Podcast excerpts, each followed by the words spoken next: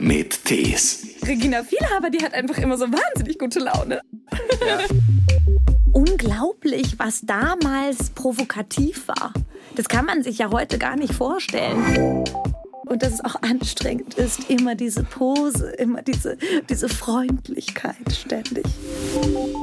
Der Druck auf Frauen in unserer Gesellschaft ist so groß. Und wenn das einer deiner Wege ist, mit diesem Druck umzugehen, okay.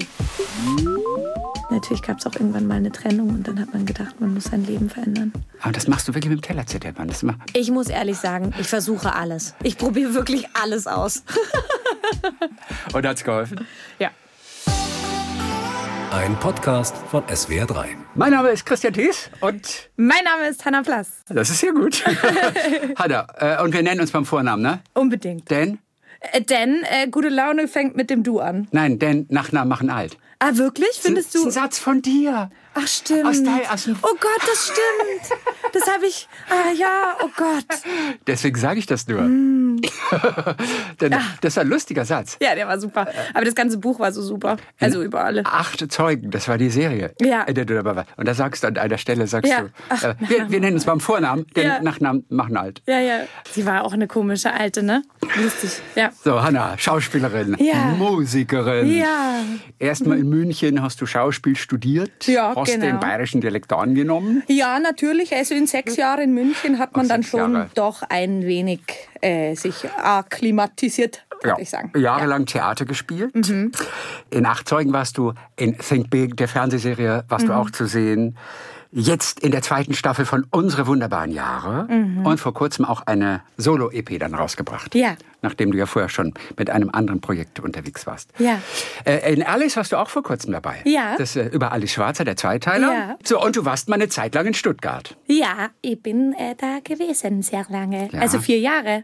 Es war sehr schön. Ich habe es sehr, sehr genossen. Ja. Der beste schwäbische Witz aus der Theaterkantine. Huh, zurück zu mir. Zurück zu mir. Ja, das ist so ein Klischee. Das habe ich äh, in Stuttgart gelernt. Da gab es ja die ähm, oberhalb des Theaters die Musikhochschule und äh, Schauspielschule. Ja. Und da haben äh, die Musiker über die Schauspieler gesagt, woran erkennt man die, dass sie sozusagen in der Kantine sagen, "Ah, zurück zu mir. Das ist ja gut. Ich weiß nur, wir wollen es jetzt nicht über die Schwaben lustig machen, aber es stand, ein Freund von mir stand in der Schlange, also sozusagen in der Kantine beim SWR. Ja. War das beim SWR in der Kantine? Ja. Und hinter ihm sagte, Ah, weißt, morgen wird mein Bausparvertrag auszahlt. Da kannst du mich mal lachen sehen. das ist auch, Oh Gott, oh Gott, oh Gott. das ist so ein genialer Satz eigentlich. Wahnsinn. Der aber auch so viel ausdrückt. Ja, total. Du? Morgen wird mein Bausparvertrag auszahlt, da kannst du mir mal lachen sehen. Und man denkt mal, das ist jetzt irgendwo mal so als Gag irgendwo gesagt. Aber dies Nee. ist passiert. Ja, ja. Im echten Leben, in der echten Schlange beim Mittagessen. Ja, und das hat der Mensch auch in dem Moment ein bisschen ernst gemeint. Ein bisschen. Zu 100 Prozent. Schätze ich mal. Hat er in London geboren. Wenn wir ganz an den Anfang einmal gehen. Hey, wie cool ist das denn? Einfach im Pass stehen zu haben. London. Ja, es hört sich so cool an, oder? Ja. Ich finde auch. Ehrlich gesagt, ja, ich freue mich auch immer ein bisschen. Aber du hast es nicht lange ausgehalten da. Nein, vor allem meine Eltern nicht. Die wollten dann so ihr Leben irgendwie auf die Reihe kriegen und Ah. Egoistisch, so bis ah, zum geht nicht mehr. Jobs und so. Und dann haben sie irgendwie genau beschlossen, wieder nach Deutschland zu ziehen, weil da Großeltern waren, die ihnen mit der Und Kinderbetreuung clever. helfen konnten. Das ja, war sehr, clever. Vor allem, weil sie auch geahnt haben schon, dass du wahrscheinlich ein total anstrengendes Kind wirst. Ja, vor allem halt mit so sehr, sehr vielen Hobbys. Nein, es war eine weise Entscheidung. Ja. Was haben die in London gemacht denn damals? Meine Mutter äh, war Biologin und hat ihren Doktor da gemacht und im Labor gearbeitet noch weiter an der Universität. Und mein Vater war Architekt. Der hat in Architekturbüros gearbeitet. Wie man das als Architekt manchmal so macht. Aber in London Town. In London Town. In so kleinen, in so kleinen äh, wabenförmigen Büros, weißt du, wo dann immer so mit so Trennwänden unendlich viele Firmen zusammengeschpfercht werden in so Ja, was ja. wir 20 Jahre später in Deutschland bekommen haben dann. Ja, oder? herrlich, Aber, oder? Ich meine, aber er war einer der Ersten, der es miterlebt hat von in Deutschland. Naja, genau. Das heißt aber, im Gegensatz zu deinen Eltern hast du einen englischen Pass. Leider nein. Ich bin das Ah. erste Jahr, in dem äh, das nicht mehr ging. Also in, das ist das erste Jahr, in dem man ein britisches Staatsmitglied als Eltern brauchte, um einen englischen Pass zu kriegen. Okay. Das wäre jetzt natürlich so cool. Man könnte jetzt so viel leichter in England leben oder arbeiten. Und wenn man Oder? jetzt so einen britischen Pass hätte, dieser ganze Brexit-Kack. Äh, Entschuldigung. In anderen Ländern musst du nur im Luftraum geboren sein Ja, genau. und kriegst schon den Pass. Ja, ja, ich weiß ja. Ist das bei den USA so? Irgendwo bei ist den das USA so. ist es so. Da kriegst du, wenn du nur im Luftraum geboren Genau, bist, genau. im Flugzeug. Da gibt es dann äh, Frauen, die sozusagen dafür bezahlt werden, die Kinder auszutragen, also als Leihmütter. Und die werden dann zu dem Zeitpunkt permanent über den USA hin und her geflogen, Nein. um sozusagen äh, zu ermöglichen, dass das Kind dann einfach amerikanische Staatsbürgerschaft hat. Total abgefahren. Und im Flugzeug geboren wird? ja, genau. Wo keine ausreichende medizinische Versorgung Davon geht vorhanden man ist? aus. Ja, Leihmütter ist eh ein ganz, ganz tricky Business, muss man, also ja, schrecklich. Oh. Und- das gibt es echt? Also, Ja, das gibt es wirklich. Das ist, ähm, das ist für die Frauen auch total toll, weil die im Endeffekt äh, abgesichert sind für diese neun Monate der Schwangerschaft. Also und gut abgesichert sind und äh, so. Gibt es denn eine Fluggesellschaft, die quasi dann schon gleich den Geburtsraum an Bord hat? Oh Gott, das für solche, weiß ich Für nicht. solche Fälle. Ja, das wäre das wäre total toll, wenn das irgendwie, wenn, wenn das jemand mal professionell aufziehen würde, dann gäbe es doch sowas. Ein Geschäftsmodell auf Ja, jeden Fall. auf ist jeden es. Fall. Na herrlich. Also, deine Eltern sind dann nach, äh, nach Franken Ja. gezogen. Hast du den Dialekt angenommen dort in der Schule, im Kindergarten? Naja, bei uns wird ja der Dejerschmer-Dialekt gesprochen. Wie heißt der? Der Dejerschmer. Der Dänischmann. Der Dejerschmer. Was Also ich bin das? in Tiersheim groß geworden. Ja. Und Tiersheim heißt Dejerschm. Dänisch- De Dejerschm. Also ähm, das und das Gemeine ist, es ist äh, ein Fränkisch, das doch stark sich an das Oberpfälzische anlehnt. Und das ist so, es ist so ganz an der Grenze zwischen Franken und Oberpfalz. Und da gibt es so, so ganz eigene eigene Sachen, äh, eigene Wörter und so. Aber es ist sehr schön. Wie zum Beispiel? Na, ich, es hat so einen ganz eigenen Sound. Also, also es ist kein Lodemadeus-Fränkisch. Nee, das ist Gar nicht, so. Das, Ganz und ich, gar ich bin nicht. auch, ich bin auch viel im, in Kulmbach umeinander gewesen und gewesen. Ach, das kann ich dann immer nicht. Aber es war halt so, also da sprechen die ja total anders. Da ist es ja alles Hammerlache. Und dann in Tiersheim ist es so ein bisschen mehr so. Horch, äh, wie machen wir das jetzt? Also so, die sind so ein bisschen höher irgendwie. Ich, ja. Aber es ist schön, was für eine feine Haltung du gleich einnimmst. Ja. Wie so beim Sonntagnachmittagskaffee. Weißt du, so Ja. ganz etepetete so. Ja, der Dejerschmer ist irgendwie zugänglich, nett, aber doch äh, selbstbewusst. Ah, In Franken hast du aber auf jeden Fall deine ersten Theatererfahrungen dann Ja. gemacht sozusagen. Ja. Da habt ihr so Festspiele. Genau, wir haben die Lu Festspiele. Luisenfestspiele? Die Luisenburg-Festspiele. Die Luisenburg-Festspiele Ja. sind es, genau. Wo Genau. du die Julia gegeben hast. Ja, unter anderem. Ja, war es schwer, an die Rolle damals zu kommen? Nee, tatsächlich gar nicht, weil ich war eben äh, studierte Schauspielerin aus dem Fichtelgebirge. Ach, und du das war warst schon studierte Schauspielerin sogar. Genau, damals war, hatte ich schon studiert. Genau. Ach, ja, dann ist natürlich. Und dann war das so, war das sozusagen ein, ein promotionmäßiger Knüller für die Region. Na, ah, das ist dann verständlich. Ja, Es war die Lerche. es war die Lerche. Und nicht die Nachtigall. Ja. Das sagst du ja schließlich. Das sagt ja Julia. Nee, es Richtig. war die Nachtigall und nicht die Lerche. Oh, ich verwechsel. er. Ich verwechsel. Und sagt sagt sie- sagt sie dann Aber sie hat mal- doch Sorgen, weil er. Nee. Nee, sie, sie hat die Sorge, jetzt du musst los, weil die Sonne kommt. Und Ja. er sagt, nee, nee, die Sonne kommt noch lange nicht. Die Nachtigall zwitschert noch, nicht Genau. die Lerche. Also es ist nicht die Lerche, ist ja der Morgenvogel und die Nachtigall ist der Nachtvogel. Nachtvogel. Genau, und dann sagt Romeo, es ist noch Nacht. Hey, on, so. chill dich. Also, ja, und, und, also er sagt den Satz. Ja, ich glaube schon. Es war die Lerche. Nein, es war die Nachtigall und nicht die Lerche. ja, Eben jetzt ich glaube schon. Naja, also ich meine, ich, auf, auf beiden Seiten waren sie sich ja, Ja, also Uneinigkeit bestand, auf aber- jeden Fall. Ja, aber wer singt jetzt auf dem Granatbaum dort? Das ist doch die Frage. Du bist doch auf dem Balkon, jetzt guck doch mal. Herrlich. So, wir sind angekommen in der Jetztzeit. Ja. Ganz neu, unsere wunderbaren Jahre. Ja. Die Frau des Bürgermeisters Ja. sitzt mir gegenüber. Ja. Regina Vielhaber, Ja. die aber etwas anders spricht als du. Wieso? Meinst du das so? Ja, Regina Vielhaber, die hat einfach immer so wahnsinnig gute Laune. Ja. Das ist lustig, du hast ihr diese Stimme gegeben und man muss aufpassen, dass es nicht gleich zu viel wird, ne? dass Also es zu, zu komisch wird. Es ist bei diesem ganzen äh, Projekt äh, für mich, äh, also in meiner Rolle war das so abgefahren, weil das Buch ist sehr Es, es gibt wirklich heftige, harte Themen. Und dann knallt da so eine Vielhaberfamilie rein und soll so, und ist sozusagen Comedy. Und ich habe ähm, äh, meine ersten, äh, meinen ersten Drehtag gehabt und habe so mit Mira äh, Thiel, der Regisseurin, so gesagt, na ja, ich mache jetzt mal und dann äh, gucken wir, ne? Also wenn dir das zu viel ist, dann musst du sagen. Und sie so, nein, nein, gib Gummi. Und ähm, dann hat im ersten Drehtag der Ludwig Trepte, der meinen mhm. Ehemann spielt, ja. so eine besoffene Bürgermeisterrede gehalten und eine derartige Nummer dahingelegt. Und ich war wirklich so, ach so, wir können so weit. Und dann war das irgendwie so eine große Freude. Und ja. das hat wirklich wahnsinnig Spaß gemacht. Ich hatte so echt super viel Spaß. Denn in der ersten Staffel war der jetzt nicht so nee. lustig nee, nee, auf, auf Comedy, oder? total, überhaupt nicht. Also so, das hat sich tatsächlich, glaube ich, weil die, weil die Geschichte sich um die Familie so das sozusagen so eine stringenten ich, äh, die Familie versucht und versucht und versucht. Ja, die Familie äh, Wolf, mit Wolf Metallunternehmen, genau, Metallunternehmen, die versuchen über die Jahre zu kommen. Und genau, und, und, und kämpfen und kämpfen und kämpfen. Hatte irgendwie, ähm, also wir hatten ja als Familie wie den Teil zu erzählen, es ist, der Krieg ist vorbei und wir haben jetzt keine Lust mehr auf schlechte Laune. Mhm. Wir, äh, das Wirtschaftswunder ist da. Ja. Es geht uns gut. Wir können essen, wir können trinken, wir können feiern. Wenn nicht jetzt, wann dann? Ja. Also, und das ist irgendwie schön gewesen. Das hatte auch was total Rührendes, fand ich. Hm. Und da haut die Regina natürlich voll rein. Natürlich. Heißt sie Regina oder Regine? Regina. Regina. Regina, ne? mhm. mit, mit A. Und mhm. genau, da haut sie ja voll rein. Also die, die will leben. Ja. Was hast du recherchiert für dich, für diese Rolle, für den Background, über die Zeit natürlich? Was hast du da wirklich auch Neues erfahren, was dir geholfen hat?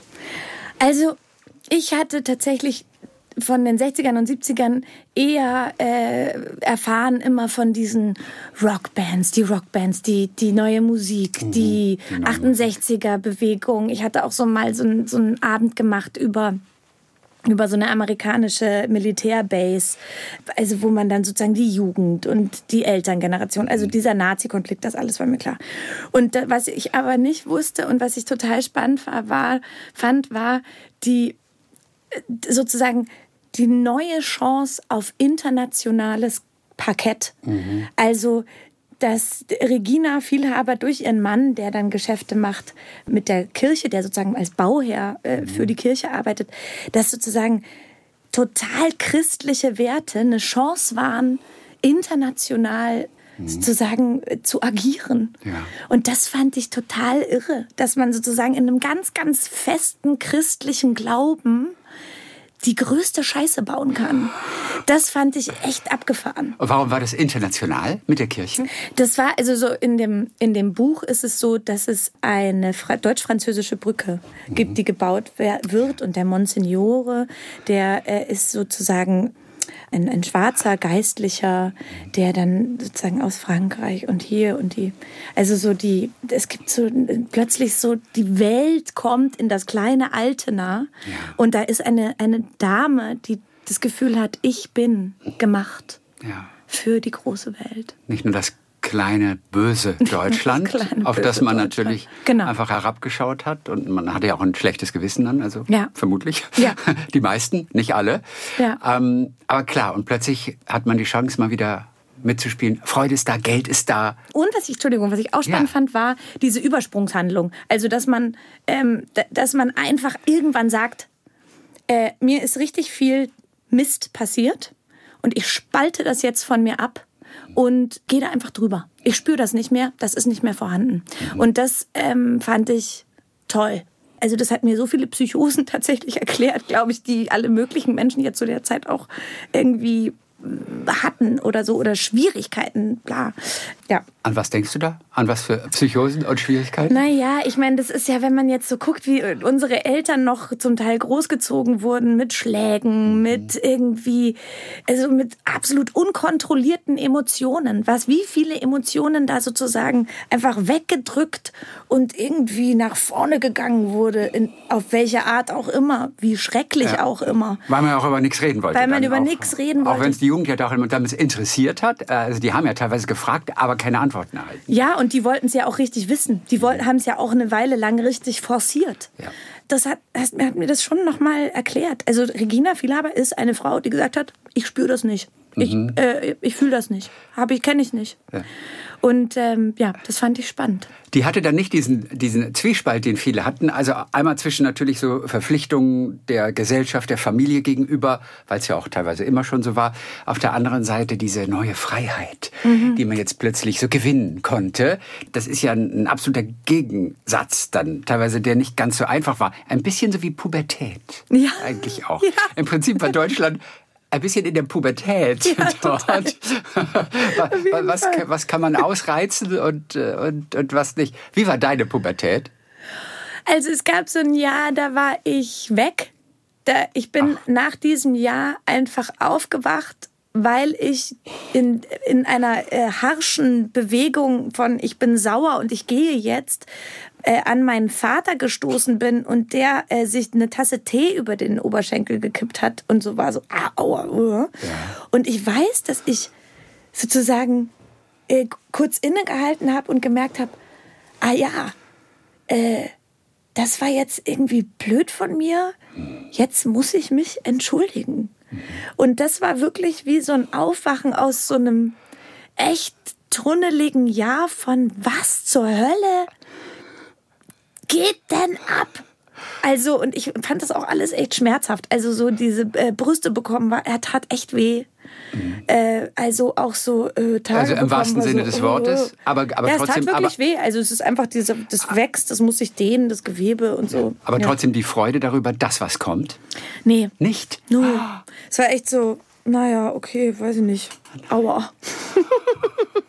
ja, es war wirklich so, naja, okay, gut. Also, und dann irgendwann, äh, so mit 14, habe ich äh, ausprobiert, wie das jetzt wäre, äh, wie eine Frau auszuziehen und wirklich Stunden in, äh, vor dem Badezimmerspiegel verbracht. Und also da habe ich wirklich, ähm, da ging dann sozusagen die Analyse los. Da warst du Typ Tomboy vorher. Erst so ein bisschen so. Einfach, wärst du lieber Junge gewesen damals? nee. Ich mir war es eigentlich wurscht. Ich war eigentlich so, ja, ich war wirklich so einfach so, Hauptsache, ähm, also ich wollte irgendwie immer einfach was machen. Ich war echt äh, sehr aktiv. Aber du immer. wolltest nie Prinzessin sein. Nee, ich hatte ein Prinzessinnenkleid, so ein Faschingskleid, das hatten wir auch immer mal an. Mhm. Aber ich wollte auch gerne Robin Hood sein. Und ich wollte auch gerne Cowboy sein. Das habe ich auch mal gehabt. So ein Cowboy-Kostüm. Ja, so. Also heute würde man daraus schon wieder eine Gender-Geschichte machen. Natürlich. Also mit, Also, mit, mit, mit dem, was du so erzählst, denkt man, aber bist du denn wirklich sicher, dass du dich als Mädchen gefühlt hast damals? Bist du wirklich ein Mädchen? Aber also, das glaube ich Ohne das total. jetzt lächerlich Also- zu machen, aber heute, glaube ich, würde man das nicht unkommentiert so stehen lassen. Ja. Ich glaube, ehrlich gesagt, das ist total toll, dass wir mittlerweile so den Kindern die Freiheit geben, einfach so ihr eigenes Ding zu machen. Ich erinnere mich aber, apropos Gender, an einen legendären Kindergeburtstag oder Kinderfasching im Kindergarten. Und zwar war das Thema Berufe. Mein Vater als Architekt sagte, Großartig, Kinder, ihr geht als Bauarbeiter. Und wir waren so, hm, keine Ahnung, weiß ich nicht, ob das so eine gute Idee ist, weil äh, wir sind halt Mädchen und wir sind dann da im Kindergarten und alle wollen wahrscheinlich als Prinzessin gehen. Und also wir als Mädchen können halt nicht uns als Bauarbeiter verkleiden. Was ich ja eigentlich, was man ja eigentlich total, also ist doch Kacke. Also ist doch Kacke, dass sozusagen Frauen nicht Handwerkerinnen sein können. Total. So. Aber wir hatten das totale Bewusstsein, dass das nicht geht. Und waren echt so, oh, ich, wir wissen, wir wollen lieber, äh, können wir lieber irgendwie das Prinzessinnen oder so irgendwas machen, was so mädchenmäßig ist, sonst wird's echt stressig Und im? Kindergarten. Wir durften nicht, wir sind als Bauarbeiter da reinmarschiert. Mein Vater hat sozusagen wirklich uns davon überzeugt, dass das eine gute Idee ist. Und wir kamen rein und die erste Prinzessin schwebte uns entgegen. Und wir waren wirklich, es war einer der härtesten Kinderfaschings meines Lebens. Wir waren mit einem Schornsteinfeger die einzigen, die irgendwie in Berufskleidung da aufgestanden sind. Oh nein. Okay, komm, Ja. lass uns das analysieren. Warum hat dein Vater das gemacht? Waren es finanzielle Gründe? Weil er einfach Nein, weil er billig an Bauarbeiterhelme rankommen Ja. konnte als Architekt. Was was das der Natürlich- alleinige Grund? Natürlich war es so, mein Vater hat einfach auch seine Chance gesehen, sich einzubringen. Der wusste so, okay, da habe ich alles, das kann ich sozusagen auch mal ausstatten, da bin ich einfach, da, da kann ich, da kann ich providen, da bin ich, da versorge ich, da bin ich am Start. Und er war auch einfach, er war immer begeistert, wenn sozusagen wir, ähm, also er war auch enttäuscht, wenn wir uns nicht für Traktoren in, also in, interessiert haben. Habt ihr über diesen Moment nochmal gesprochen später? Ah, das ist natürlich eine der legendären Geschichten, die immer ausgepackt wird, wenn es um äh, Genderfragen geht. Also, und, und, und welche Und Haltung hat er heute? Welche Haltung hat er heute? Ach, jetzt ist er, ich, äh, er gendert, das finde ich ganz toll. Mhm. Und er ist, ähm, er ist überhaupt, sagt er eigentlich immer so, Ja. Mach mal dein Ding. Aber ich meine, wie sieht er auch die Situation von damals? Tat sie ihm im Nachhinein ein bisschen leid, weil es ja doch eine Wunde hinterlassen hat. Ach so, hm. Also, wie wir jetzt heute gehört haben. naja, naja. Ich glaube, also ich habe ihm auf jeden Fall verziehen. Ich, ich finde das toll, dass er es versucht hat. Immerhin, du hast zwar eine scheiß Kindheit gehabt, aber bist du um eine gesch schöne Geschichte reicher. Hey, und so ist es doch immer. Also die ganze Kacke, die uns passiert, Also- das sind die Memoiren, die sch- geschrieben werden. Also Eben. Und wenn du später mal ein Buch schreiben willst, dann bist du froh um diese Geschichte. Danke, ja, Papa. absolut, absolut. Danke, Papa. Wirklich.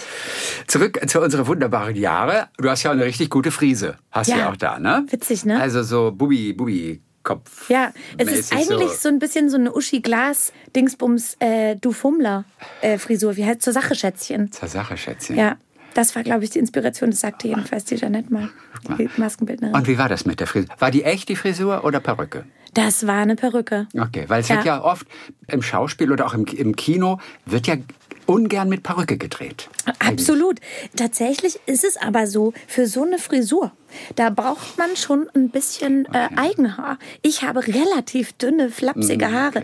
Und wenn man so ein Volumen erzeugen will, da reichen die Lockenwickler und das Volumen Schaum, Shampoo, das reicht alles nicht. Da muss dann schon einfach mal ähm, was geknüpft werden.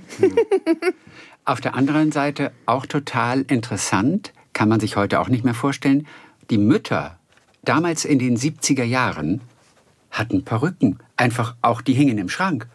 Ja. Ich weiß nicht, zwei, drei verschiedene Perücken, Ja. Die sie dann bei de- bei deiner Mutter, war die in den 70ern schon da? Nein, mm, mm. Die war noch, wir, ne, Also, äh, die war ähm, noch keine, die war noch keine Mu- Mutter. keine Genau, Ehefrau in den noch 70ern. keine- Auf jeden Fall die, die vorher da waren. Ja. Die hatten Perücken im Schrank. Ich finde das so irre. Macht ja heute kein Mensch mehr. Aber heute nehme ich mal die Perücke. Und da war das einfach normal. Wie so eine Halskette hat man einfach eine Frisur sich aufgetan. ich finde das mega. Abgefahren. Vor allem, dass es so weggegangen ist wieder. Ich meine, es ist ja wahnsinnig teuer, aber es ist ja eigentlich nicht mehr so richtig da. Ich hatte neulich eine ähm, ähm, afroamerikanische Freundin, die sagte, ja, ich finde ja, so langsam müssten die Weißen jetzt auch mal wieder. Ich glaube, so langsam könnten die Weißen jetzt wieder Perücke tragen, weil es ja eigentlich so, ähm, vor allem bei afroamerikanischem Haar, total üblich ist, dass man sich Perücken aufsetzt und dass man irgendwie ganz andere Haare hat. Und dann wird es ja auch so als Appropriation, Cultural Appropriation manchmal gesehen. Ja, kulturelle Aneignung. Kulturelle Aneignung. Ja, ich habe das Wort gesucht, genau. Mhm. Hey, du bist Sie in London so geboren. Langsam, Natürlich fällt dir das andere zuerst ein. na, es du ist bist in auch, London geboren. Es ist, es ist wirk- wirklich immer so ein bisschen so, oh wow, she's like from London, or oh, wow, she's living in Berlin and now she's only talking internationally, halalala. Aber für mich ist es wirklich so, dass irgendwie dieses, äh, dieser Sprachmix aus Deutsch und Englisch wirklich, ich habe, also bis ich sechs war, immer so gesprochen. Mhm. Das ist tatsächlich ein bisschen meine Art zu sprechen. Aber kurze Frage, warum hast du gesprochen so, bis du sechs warst? Denn du, du, du hattest ja noch gar keine Sprache aus London mitbekommen. Ihr seid ganz früh. Oder wann seid ihr? Wir äh, sind, wie also alt ich, warst du, als ich war nach, so dreieinhalb, dann sind wir ah, nach mit dreieinhalb Deutschland. Franken. Okay, du hast schon Englisch mitbekommen. Ich habe total genau. Du also hast ich habe auch, Englisch mitbekommen, natürlich. Ja. Dann auf jeden Fall. Ich hab, war auch in Deutschland im Krankenhaus und die Leute haben zu meiner Oma gesagt, ah nee, mit der brauchen sie gar nicht Deutsch reden, die redet ja nur Englisch. Und sie war so, hä, nicht Quatsch. Also ich, ich hatte das auch eine Weile lang nicht wirklich raus. Ja. Und so, äh, genau. Haben deine Eltern denn mit dir Englisch gesprochen? Nein, in, in London noch das nicht, die ersten dreieinhalb Jahre. Die, das genau, da- Aber du warst schon im Kindergarten, möglicherweise. in den Kindergarten und dann haben die Okay. haben, haben sie zum Teil mit uns Englisch gesprochen und dann also so so ein Mix. Es Ja, war alles immer ein Mix. Dann waren Freunde da oder irgendwie genau. Ja. Wir haben auch wir hatten tatsächlich das große Glück. Wir haben immer äh, VHS-Kassetten bekommen, wenn die äh, Gäste zu Besuch waren. Und das waren dann die, die englischen Disney-Filme. Oh Gott, wir haben es so geliebt. Das war ganz toll. Natürlich. Ja. Für diese Regina, was hast du dir denn aus deiner Recherche mit in die Rolle rübergenommen? Wo du sagst, ah ja, da habe ich mich wirklich daran orientiert und äh, das habe ich sozusagen umgesetzt. Was gab es da noch? Also es gab äh, in der Vorbereitung ein äh, ich habe äh, mit einer Coachin zusammengearbeitet, die mit Source Tuning zusammen äh, Source Tuning arbeitet. Source Tuning. Ja, es ist eine total. Gibt es auch auf Deutsch das Wort? Es gibt es leider nicht auf Deutsch. Das ist eine Erfindung von Jens Roth und ich habe das aber gemacht mit Laila Müller. Und das ist so eine Technik, wo man, wo man den, äh, wo man so Körper, äh, also wo man Energien beschreibt, die im Körper sind. Und eine meiner Lieblingsenergien von äh, Regina war, dass die wie so eine Opernsängerin mhm. so äh, schreitet durch ihr Leben.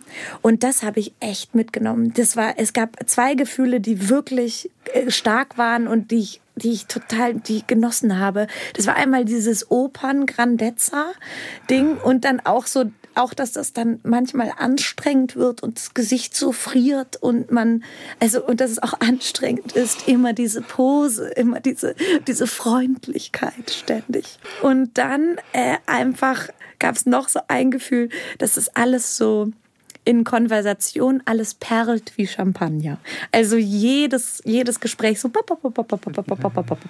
und immer so äh, weiter und weiter und weiter und weiter. Und das fand ich auch total toll. Das habe ich auch viel verwendet.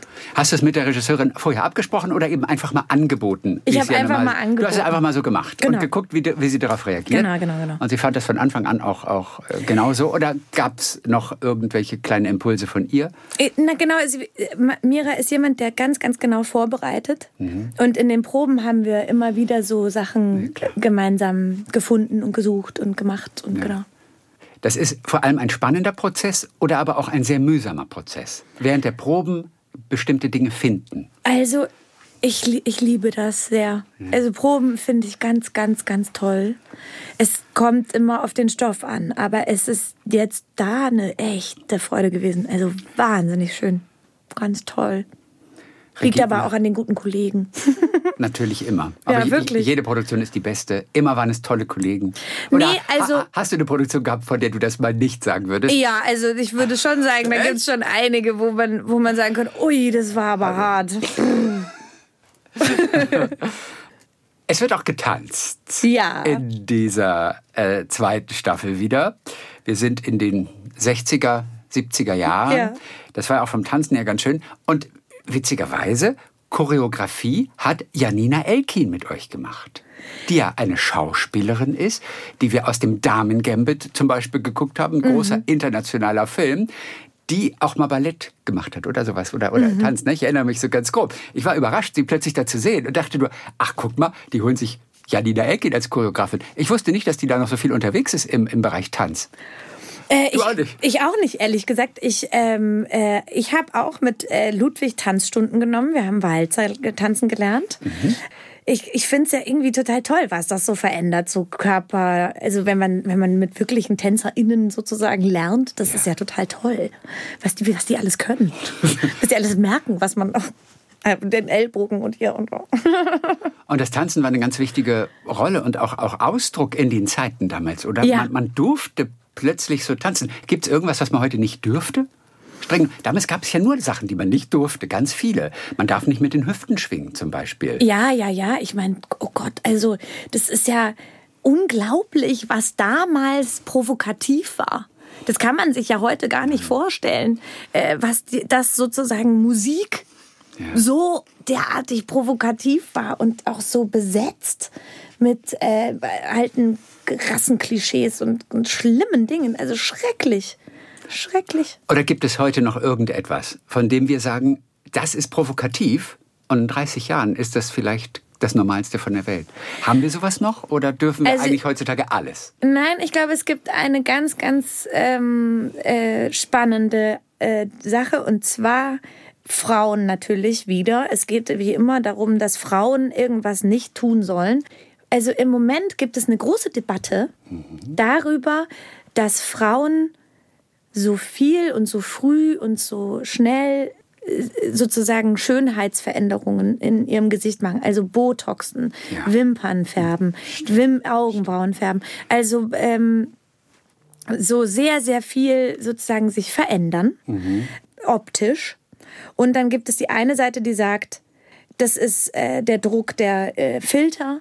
Äh, sozusagen, das ist ja schon eigentlich Prostitution. Das ist ja äh, sozusagen ein Look, der äh, früher sozusagen Prostituierten vorbehalten war.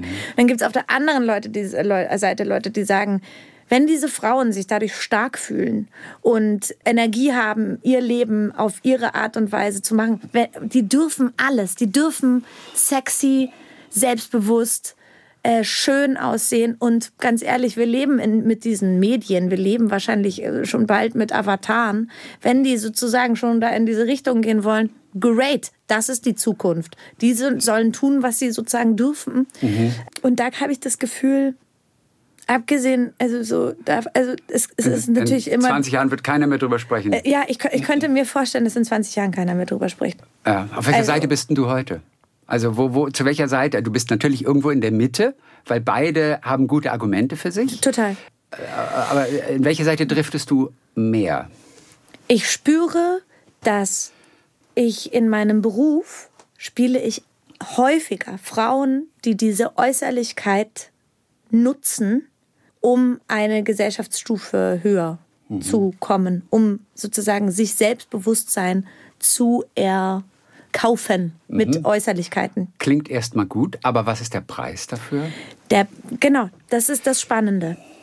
Ich glaube, es ist. Äh, ah, ich selber bin niemand. Also ich, ich sozusagen, ich selber bin wirklich niemand, der. Äh, ich, ich botoxe nicht. Ich werde meine Zornesfalte mit Kajal nachmalen. Ja. Ähm, weil das wirklich in dieser Gesellschaft nicht sein kann, finde ich, dass man sie nicht tragen darf. Aber Und du bist sehr konzentriert gerade, wie du ich muss wirklich, und, Entschuldigung, und ich muss so doll nachdenken. kein falsches Wort zu sagen. Man ja. muss ja aufpassen heutzutage. Nein, und ich, ich kann das auch so gut verstehen. Ich kann diese Frauen so gut verstehen, die das, die, die sich operieren lassen, die äh, Botox spritzen. Ich kann es verstehen, weil der Druck auf Frauen in unserer Gesellschaft ist so groß. Und wenn das eins deiner, einer deiner Wege ist, mit diesem Druck umzugehen, okay.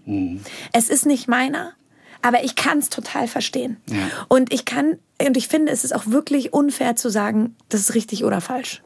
Und ich, aber, aber es ist ähm, sozusagen in der Langzeitwirkung echt spannend, Ja. wohin es sich entwickelt. Es wirft interessante Fragen auf. Also wenn Ja. man schon so früh anfängt, wir alle wollen ja nicht altern, am liebsten. Ja. Wenn man natürlich schon so früh anfängt, da kommt man ja gar nicht gegen an. Nee. Also dann kommst du am Ende gegen den Alterungsprozess gar nicht an. Nee, und dann gibt es sowas wie, ähm, wie, wie da in, äh, in dieser Serie äh, äh, White Lotus. Haben Sie Nein, die kenn gesehen? ich nicht. Es gibt eine Serie, da gibt es Hast du mich gerade gesiezt? Habe ich? Ich glaube. Ah. Haben Sie die gerade gesehen? Oh nein, Entschuldigung. Alles gut. Oh, das tut mir leid. Oh, jetzt entspann dich mal, Haben Sie die gerade gesehen? ich denke, redet sie mit mir? oh, uh, uh, uh, Es, also, da, das ist, fü- führt vielleicht zu weit, ne? Aber, Nachna apropos, Nachnamen machen alt. ja, Nachnamen machen total alt. Also ein bisschen älter als du. Wir nennen uns mal Vornamen. Nachnamen machen doch so alt. Ja. Äh, wollen wir gerade über das Alter sprechen? Ja, okay, gut. Ich habe dich unterbrochen. Nein, egal. Äh, Ich finde es ich find's total. äh, Ich, ähm, ich äh, bin so voll gespannt, weil ich, ähm, ich glaube, das ist jetzt gerade auch so nur passiert, weil ich versuche, so intelligente Sachen zu sagen und so ordentlich zu reden. Musst, und musst, so. du, und musst du nicht. Du musst weder intelligent rüberkommen, noch I know, Also- aber ich, siehst du, das ist der also- Druck.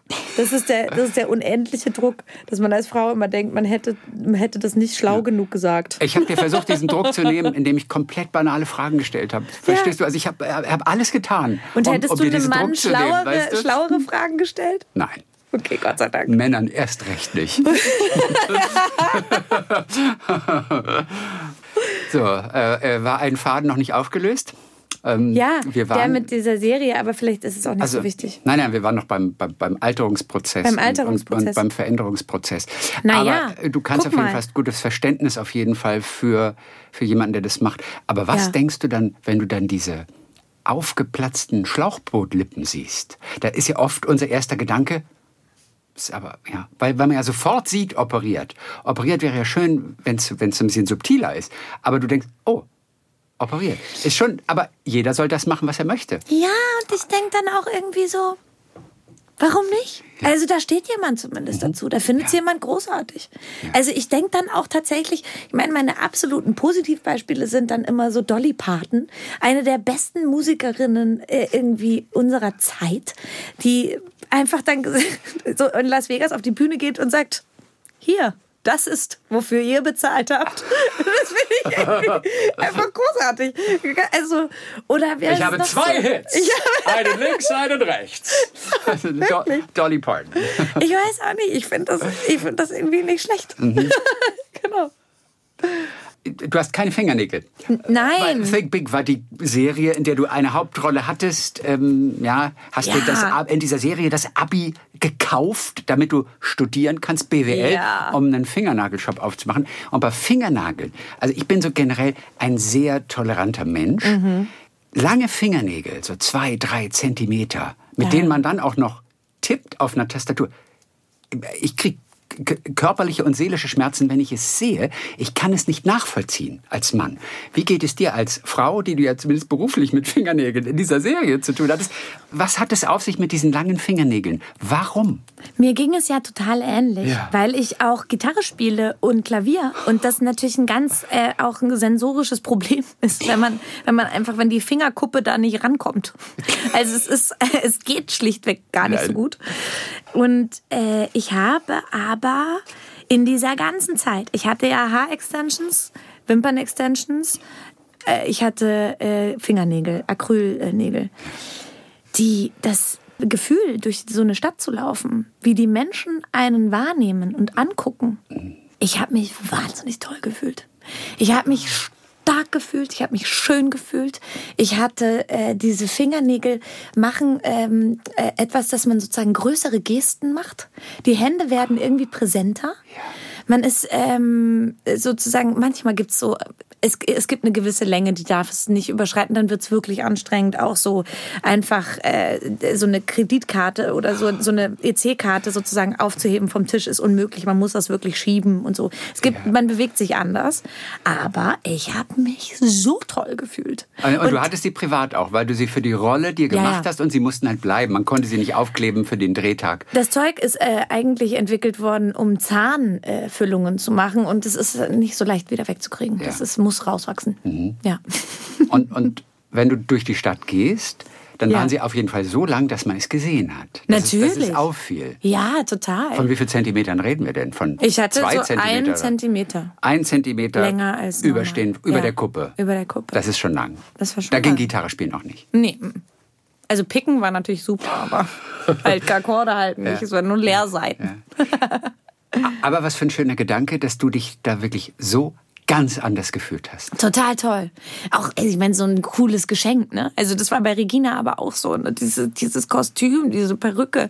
Man, f- das ist irre, so in so andere Welten einzusteigen. Es ist super. Und natürlich auch, ähm, die Leute waren verwirrt.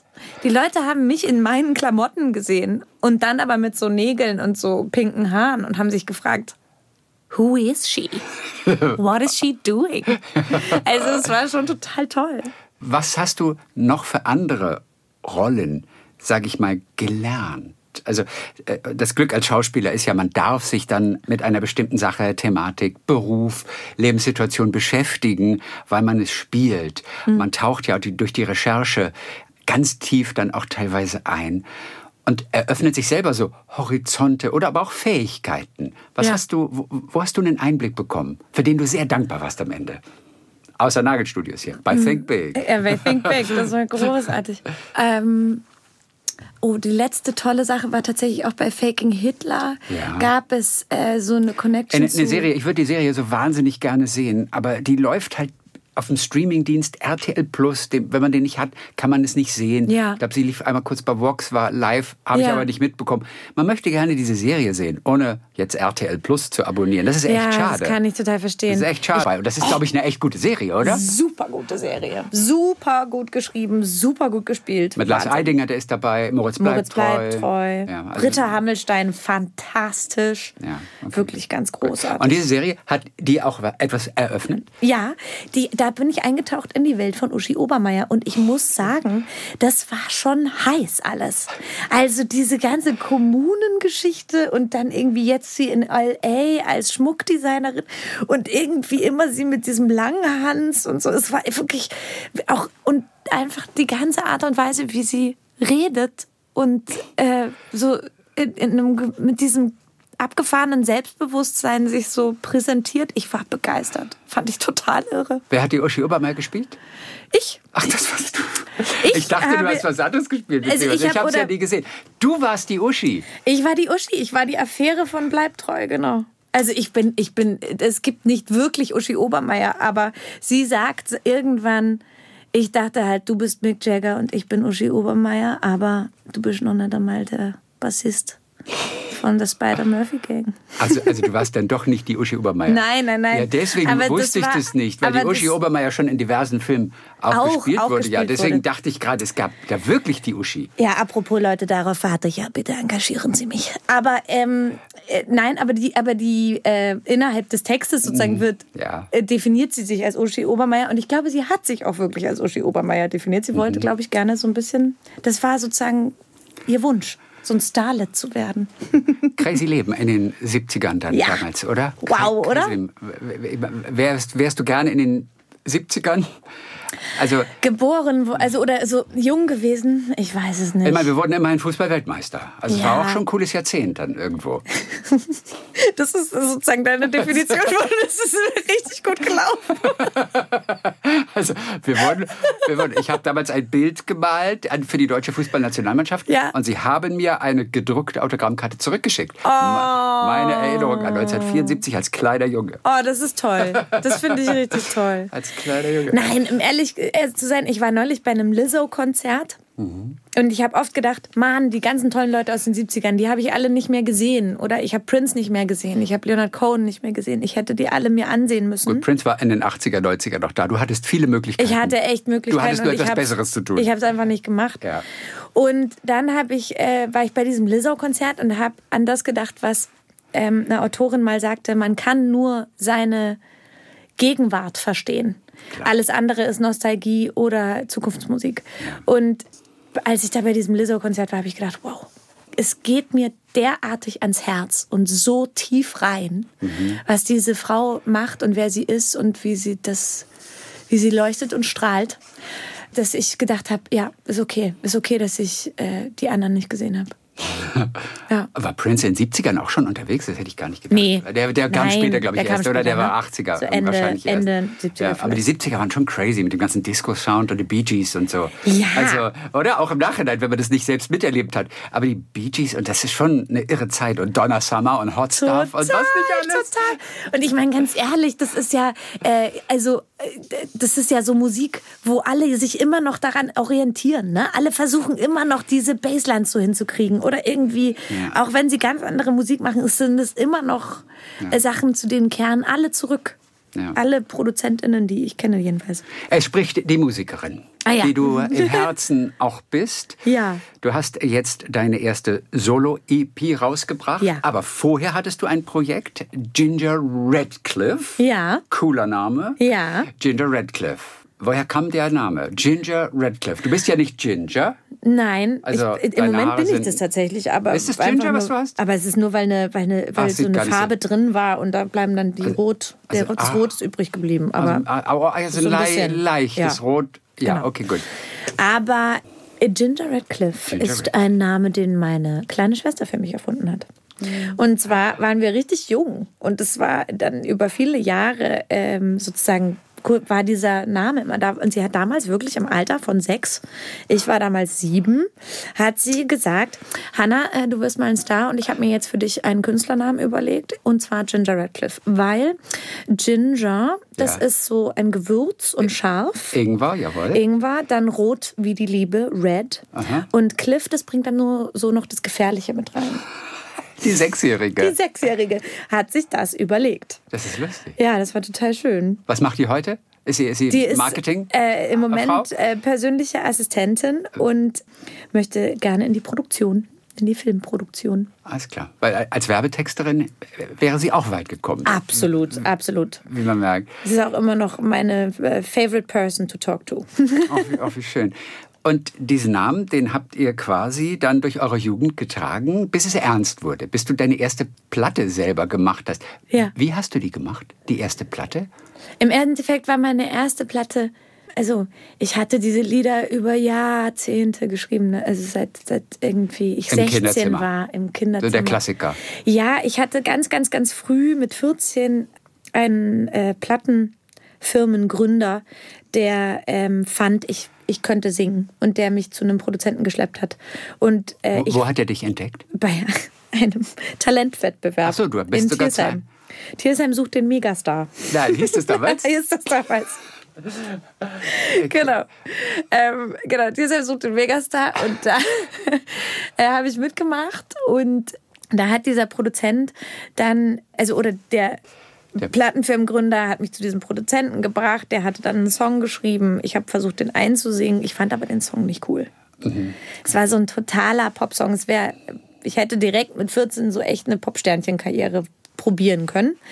Und habe dann aber also musste dann nochmal zum Einsingen kommen und habe wieder total scheiße gesungen, weil das irgendwie, ich wusste, ich wusste nicht, dass ich einfach sagen kann, ich finde den Song scheiße. Ich habe mich einfach nicht getraut. Nee, verständlich, ja. Und dann hat der Produzent gefragt, na, was ist denn los? Und dann habe ich gesagt, ach, ich finde den Song kacke. Und dann war er so, oh Mann, sag das doch. Mach doch deine eigene Musik. Weit auch schon. Genau. Und dann hat dieser Plattenfirmengründer gesagt, na gut, wir probieren das mal. Also ich bringe dir das bei, Lieder zu schreiben. Und dann habe ich versucht, Lieder zu schreiben. okay. Und habe im Endeffekt war Ginger Radcliffe mein erstes, die, das die erste Veröffentlichung von diesen Songs. Und dann haben wir, und das waren ja wirklich viele, also da gab es irgendwie so 20 Songs oder so. Und dann haben wir äh, noch eine LP gemacht damit und dann bin ich nach Stuttgart ins Theater und da gab es aber dann einfach keine Chance, die Spielplanplanung des Theaters übereinzubringen Ja. mit so Booking und äh, Musik machen. Und Weil du fest warst im Ensemble. Ich war fest im und da sind Ensemble. so viele Termine Genau. mit Hin- und Herreisen und Proben zwischendurch. Wäre alles nicht gegangen. es wäre nicht gegangen. Es war einfach nicht äh, möglich. Genau. Aber jahrelang gespielt. Und Jahrelang auch, gespielt. Auch als Ginger Radcliffe mit, Ja. mit Tom.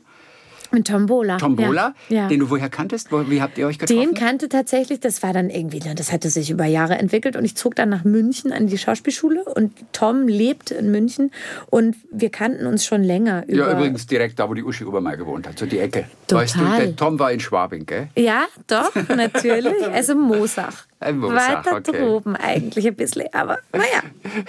Bissala. ähm, genau, und der war aber äh, mit diesem Plattenfirmengründer schon lange befreundet. Also sie waren früher in Bands gemeinsam. Und so haben wir uns irgendwie kennengelernt. Und habt einmal, das habe ich da mitbekommen, im Schaufenster eines Möbelhauses gespielt. Ja, Was das denn war das für ein schön. cooler Gig? Ja, das war mega cool. Das hat total Spaß gemacht. Das war halt auch so cool, weil diese On3 Startrampe, da waren wir damals Teil davon. Die hat so viel äh, sich gefreut, wenn man irgendwelchen Quatsch gemacht hat. Aber Tom und ich haben eh viel so besondere Konzerte. Wir haben auch mal im Bergwerk gespielt und so. Oh, cool. Wir haben so super viele verschiedene Sachen ausprobiert. Ja. Dann ging es also nicht mehr weiter mit Ginger Radcliffe. Jetzt bist du wieder ein bisschen bei der Musik angekommen. Ja. Jetzt ist wieder ein bisschen Luft wahrscheinlich. Und du, du, hast, du hast neue Songs geschrieben. Und jetzt Genau. auch Hannah, Hannah Plus, aber ohne das SZ. Genau. Ein bisschen, ja, damit es international sich Damit besser verkauft. genau, damit es bei Spotify überhaupt angezeigt wird. Stimmt. Genau. Und, ja. Und, du hast dir was Besonderes aber auch einfallen lassen. Ja. Nämlich ein, und ich habe das, ich hab das ja gesehen, Ja. aber ich wusste überhaupt nicht, was das ist erst. Da, da blickt man gar nicht so durch. Ja. Und ich habe den QR-Code auch gar nicht ge- gesehen. Ah, okay. Ich habe den QR-Code nicht entdeckt. Und denke nur, ah, irgendwo muss man sich die Songs zusammensuchen. Ja. Auf jeden Fall, du hast versucht, das Digitale Ja. mit, dem, mit einem Analogen wieder zusammenzubringen und Genau. hast quasi so eine, so eine kleine Schachtel zu diesen fünf Songs. Ja. Hast du dir ausgedacht. Ja. Da sind Gegenstände drin. Ja. Beschreib ganz kurz, wofür diese Gegenstände sind. Also in On Track heißt diese On Track. EP übrigens. On Track. Genau. On Track handelt im Endeffekt, ich wollte wieder Musik machen. Und ich habe freiberuflich gearbeitet. Und mein Leben hat sich total verändert. Alles hat sich, war in ständiger Veränderung. Und On Track ist so eine Platte für mich geworden über Transformation. Also über die Veränderung, die ständig stattfindet. Okay. Und Da wird schon intellektuell fast es ist schon ein bisschen, es ist schon ganz schön konzeptuell. ja? Ähm, aber weil ich dann dachte, okay, für mich ist Musik so ein etwas, womit ich zu mir selber komme. Und ich finde, Musik hat die Möglichkeit, alles zu verändern. Und deswegen habe ich dann zu jedem Song ein Ritual zugeordnet. Und in dieser Kiste sind eben die Gegenstände für Rituale zu den Songs. Ja. Das heißt, man macht sich den Song an und dann macht man eine Kerze an und guckt sich seinen Schatten an oder man bläst Seifenblasen, Seifenblasen in, den, sind dabei, in die genau. Luft und äh, genießt den Moment oder man zerdeppert einen Teller und lässt los. Der, der ist sogar zum Zerdeppern. ja, unbedingt. Ja, Dafür ist er gedacht. Ich habe soweit noch nicht gelesen. Ja, ja, aber, Aber ich hätte da total Angst davor. Aber man soll ihn sogar zerdeppern, den Teller. ja, ja, ja, ja. Wann hast du deinen letzten Teller zerdeppert im echten Leben? Eh, Ehrlich gesagt, als ich die Platte rausgebracht habe, das war super. Aber quasi so rein beruflich den Teller zerdeppert. Ich, Nee, es ging natürlich auch. Ich meine, ganz ehrlich, natürlich gab es auch irgendwann mal eine Trennung und dann hat man gedacht, man muss sein Leben verändern. Aber das machst du wirklich mit dem Teller zerdeppern. Das ma- macht man das nicht nur in Filmen, sondern auch im echten Leben. Ich muss ehrlich sagen, ich versuche alles. Ich probiere wirklich alles aus. Und hat's geholfen? Ja. Ja, es ist schön. Es ist toll, dass das so gut hilft. Also, ja. Teller zerdeppern, okay. Dass der Teller, der wird zerdeppert zu dem Song. welcher- Humpty Hart. Das ist zu Humpty Hart. Ich liebe ja den Namen. Humpty Hart allerdings. Gar Ja. nicht so einfach auszusprechen. Ja. Humpty Hart. Was heißt Humpty? Humpty ist eigentlich, äh, äh, der Song ist geschrieben in Anlehnung an Humpty Dumpty. Humpty Dumpty, ein Kinderreim. Ein ne? Kinderreim. Humpty Dumpty, wie geht der? Humpty Dumpty sat on a wall, Humpty Dumpty had a great fall, and all the king's horses and all the king's men tried to put Humpty together again. Da kommt auch All the King's Horses, so ein Ausdruck her. Ja. Ein, das klingt gar nicht nach einem Kinderreim. Das klingt nach, ohne Witz, jetzt meine ich jetzt im Ernst, nach wirklich hoher Literatur eigentlich. Total. Ich weiß oder? auch nicht, wie das äh, dieser Kinderreim geschafft hat, Ja. in alle Kinderbücher äh, reinzukommen. Also es ist auch total traurig. Es geht im Endeffekt um ein Ei, das auf einer Mauer sitzt, runterfällt und nicht wieder zusammengesetzt werden kann. Also äh, meine Geschwister und ich haben immer geweint. Jedes Mal. Wir waren immer, poor Humpty, oh mein Gott. oh." Ihr wurdet da gleich mit den Realitäten des Lebens konfrontiert. Ja, weißt du, also es hat euch vorbereitet auf das echte Leben. Insofern, Total, genau. Genau, dieser Song ist tatsächlich eben ein Song über etwas, das zerbrochen ist. Also etwas ist zerbrochen und es kann scheinbar nicht wieder zusammengesetzt werden, aber man versucht es. Man probiert es. die Seifenblasen, Mhm. die lassen wir steigen Zu Time Bubble. zu Time Bubble, logischerweise natürlich. Das ist ja Time, Time Bubble. Mhm. Time Bubbles. Okay. Genau. Äh, Sag kurz ein, zwei Zeilen mal aus Time Bubble. Ja, äh, der Song geht los mit der Beschreibung von davon, dass ich äh, ans Telefon gehe in einer Jugendherberge und auf der Matratze sitze, total versunken in diese Matratze und daran gehe und sage, nee, ich komme nicht wieder nach Hause. Das war auch nat- natürlich ein krasser äh, Trennungsmoment. Okay, von einem Freund. Von einem Fall Freund tatsächlich. Es war eine, es war eine Beziehung, die dabei war äh, zu enden. Und ich habe gesagt, okay, ich brauche jetzt mal kurz Abstand und äh, ich gehe ich geh jetzt mal. Und genau, und habe mir dann wirklich einfach, weil ich auch nicht zu Freunden wollte und so, bin einfach in so, ein, äh, in so eine Jugendherberge gegangen. Und habe einfach gedacht, okay, ich gehe jetzt einfach hier hin. Ich lasse mir jetzt so eine Jugendherberge. Und ähm, ja, saß dann da. Und dann sag noch kurz die zwei Spiegel. Ja. Äh, dieses Ritual, Ja. Äh, das verwenden wir bei Keep My Soul Awake heißt der Song. Keep My Soul Awake. Und der Song, das ist ähm, eine total schöne äh, Sache eigentlich, weil ich, als ich wieder begann, Musik zu machen, das total getan habe mit der Angst und auch dem großen Wunsch gleichzeitig, dass es, dass es mich äh, ganz macht als Person.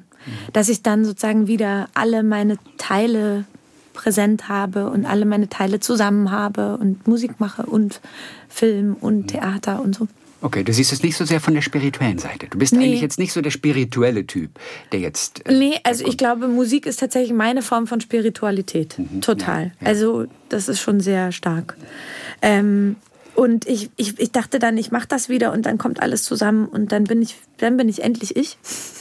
Und auf der einen Seite ist das total passiert, auf der anderen Seite ist es überhaupt nicht passiert, weil äh, jetzt sozusagen habe ich einfach nur verschiedene, verschiedene Versionen von mir. Also es gibt mich die Musikerin und es gibt mich die Schauspielerin und es gibt mich die Frau, die so was wie eine Ritual Record erfindet, also eine diese Den, Be EP. den Begriff hast du selbst geprägt. Ja. Ein Ritual Record. Eine Ritual Eine Record. Platte anhören, zu der man verschiedene kleine Handlungen machen kann Ja. und die Gegenstände werden mitgeliefert. Genau. Was eine schöne Sache ist, weil es Ja. so, so dreidimensional wird plötzlich. Ja. Und so körperlich und haptisch natürlich. Ja, total.